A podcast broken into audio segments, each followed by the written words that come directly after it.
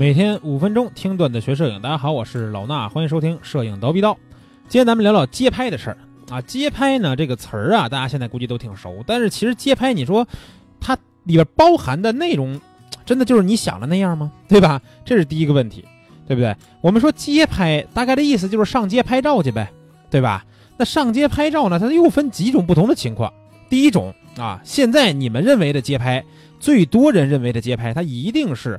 在这个大马路上去拍美女，对不对？就拍那种不认识的美女啊！如果你在北京的三里屯附近，你会知道啊。外地啊，你像成都啊、上海啊、重庆啊、广州啊，现在也越来越多这样的。因为我不玩抖音啊，发现抖音里边这种就特别的多啊。就是你到三里屯就会发现有一堆人啊，真的不夸张。原来就几个人，后来到近几年以后就发现一堆人，就好像那个记者团一样，知道吗？然后看见一个女孩啊，咱就不说这女孩是长得多好看，穿着多漂亮了。但凡是一个正经去逛街的女孩，都得是出门稍微捯饬一下，对吧？看见一个女孩走过来，这一堆镜头就咔咔咔咔咔就开始整了。然后呢，如果看见一个姿色再不错点、穿的再少点的女孩啊，那这一堆镜头咔咔咔咔咔咔咔咔咔啊，你看看吧，E D 叉啊，D 五、阿尔法九该上的都上，对吧？你就发现这个现场是非常恐怖的。那这种街拍呢，就属于是抓拍这种潮流服饰啊，或者是时尚达人，对吧？其实这种事儿啊，在欧美是很早就流行了，只不过人家那儿没有说这么多人啊，这也是前前些年没有这么多人啊。现在我不知道是不是跟咱三里屯一样。而且呢，人家真的是看你这个人的服装搭配比较有品位，或者是去抓拍一些明星才会去拍，不是说是个人他就拍。对吧？我记得之前咱们国内好像有一个是媒体还是杂志的，叫 P One 的吧？他们那会儿做那个街拍，就是看你的这个服饰的搭配呀怎么样，然后拍完以后还给你上那个杂志啊，上这个那会儿还有这个微信推文啊什么的，可能是。然后后来呢，这些就是不是那个组织的以外的这些自由摄影师们就开始去干这件事儿了啊。在在中国，我觉得稍微有点变味儿，对吧？那这是第一种我们理论上街拍。第二种是什么呢？就是。街头的这种扫街拍摄，对吧？你说这是不是街拍呢？这也属于街拍，啊，这真的是属于街拍，因为他就是在大街上拍照，拍的是什么呢？人文纪实，对吧？扫扫街，拍点这个，呃，老大爷是吧？老奶奶、小孩儿、美女、帅哥啊，这个送外卖的、送快递的，对吧？穿西装革履的都拍，什么画面有意思，这个内容在这个画面里边表现的好，我就拍，哎，所以呢，这种就属于是人文纪实范畴的这种街拍。它也是街头摄影啊，也是街拍，然后还有一种呢，就是可能跟第一种比较类似，是第一种的衍生出来的啊。比如说第一种，咱们说是在街上抓拍陌生人，对吧？这时候呢，不了，我们是带一个模特到街上去拍摄。那拍摄一般是干嘛呢？比如说有些杂志的这个摄影师，对吧？这期的封面需要出一个可能街头风格一点的这种搭配，那就找一个明星或者找一个模特，然后咱们去到比如说一些时尚的街区啊什么的去拍摄。这种呢就不属于抓拍陌生人，这种属于是人像创作，对吧？他这个模特属于你管的，他不像第一个那那模特不一定属于你管，对吧？那人家走过去，你该怎么拍就怎么拍了。但是你属于你管的时候，你就可以创作很多不一样的东西了。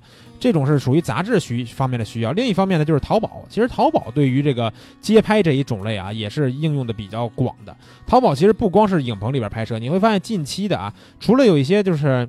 可能是品牌服装店吧，他们愿意去做一些这种影棚里边的拍摄那种画册，更多的这种小的这种，并不是知名的品牌的，或者是甚至就是我我去动物园扫货，扫完货以后，啊，动物园大家可能不知道是什么，就是北京一原来一个批发市场，现在也没了。然后我扫完货以后自己开一淘宝店，对吧？网红店，然后呢，通过我自己的店主啊，或者是我自己的网红模特去卖这些衣服。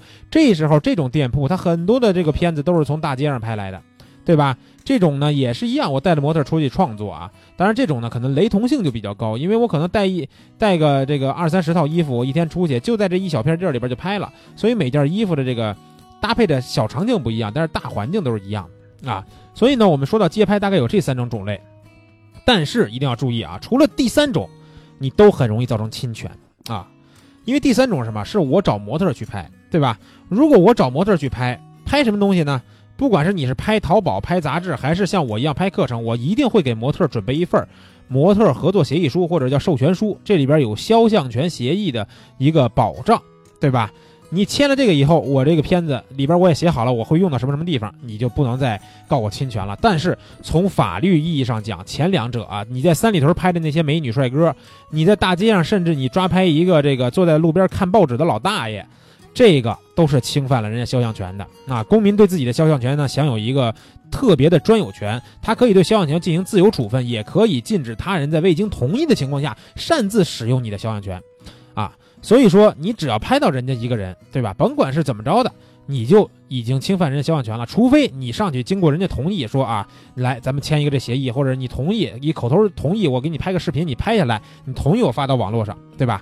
当然了，说是侵权，其实又没有那么多人去告你，对吧？因为你只要别丑化人家啊，你给人拍的好好好看的，对吧？拍的都是正正经经的照片，修的还不错，那人家觉得说啊也行，对吧？你又没丑化我，但是你丑化人家了，或者你技术不到位，后期不到位，你拍的特别丑，特别特别难受，特别恶搞，人家就会觉得你是侵权了，告你一告一个准儿啊！所以说街拍一时爽啊，侵权两行泪，然后泪两行，然后这个咱们还要说啊，所有的这种拍摄啊，你会想，哎，那街上拍摄这种东西，你像马格南那些大哥们，对吧？天天上街拍去，为什么没人告他们呢？也不是没人告，只是这里边有一个特定的条件是什么？是由于新闻摄影啊，就是说我们这种新闻纪实摄影吧，人家是图片社，人家当然新闻摄影了，对吧？因为拍完这片子是给到各个杂志社，不是图片社去分发，然后作为新闻报道用的，对吧？这些照片呢，是一种社会公利、公众利益需要的一个呃内容，所以说只要照片是用于正常的一个新闻报道，就不构成侵权了。啊，大部分情况是这样的，明白了吧？所以说啊，在抓拍人家的时候，千万要提高自己的技术，对吧？你只要把人家拍的好好看、好看的、好好的，人家就不会告你侵权。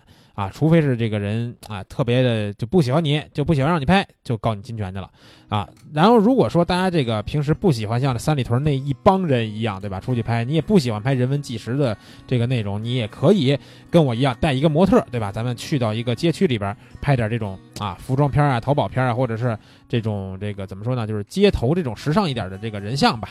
啊，如果你想拍这样的类型的作品，咱们有一节免费公开课送给大家啊，在这个我们蜂鸟微课堂的后台，你输入“街拍”两个字儿啊，“街拍”就这俩字儿，你就可以得到我们这个课程的免费报名链接啊，到时候课上咱们好好聊一聊，好吧？今天这期节目咱们先聊到这儿，下期再见。